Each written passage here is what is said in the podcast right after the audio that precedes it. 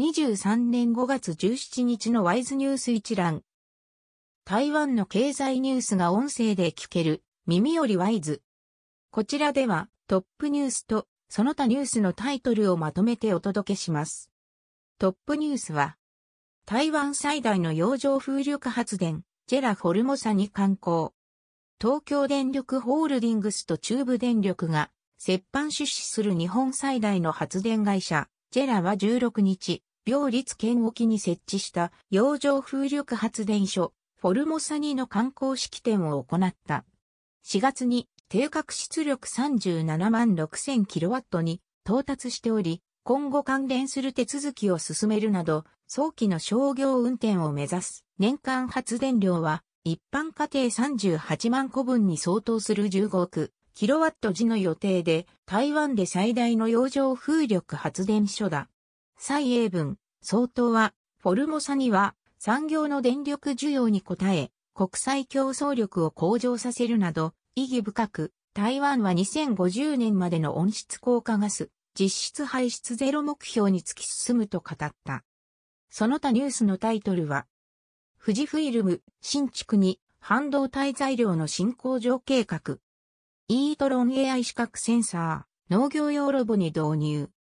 ラーガン、特許警告でテスラから受注化。テレビ第二四半期出荷、コロナ前水準に回復へ。レクサス初の純 EV、RZ450E、台湾発売。リチウム電池材料のアドバンスドリチウムエレクトロケミストリー、イスラエル企業に技術供与。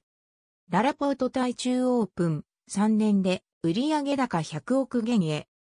製品の個人情報流出疑い、10日以内に行政検査報告書。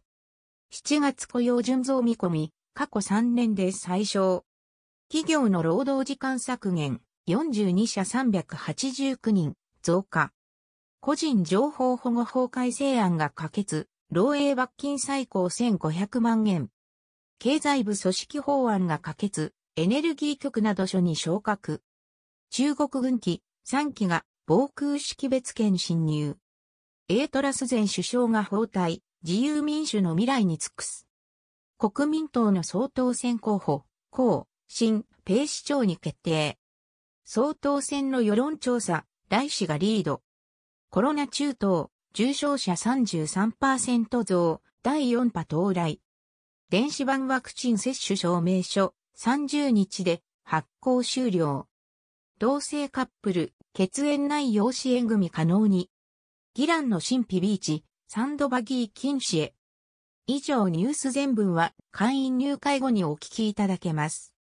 購読、指読をご希望の方は、ワイズホームページからお申し込みいただけます。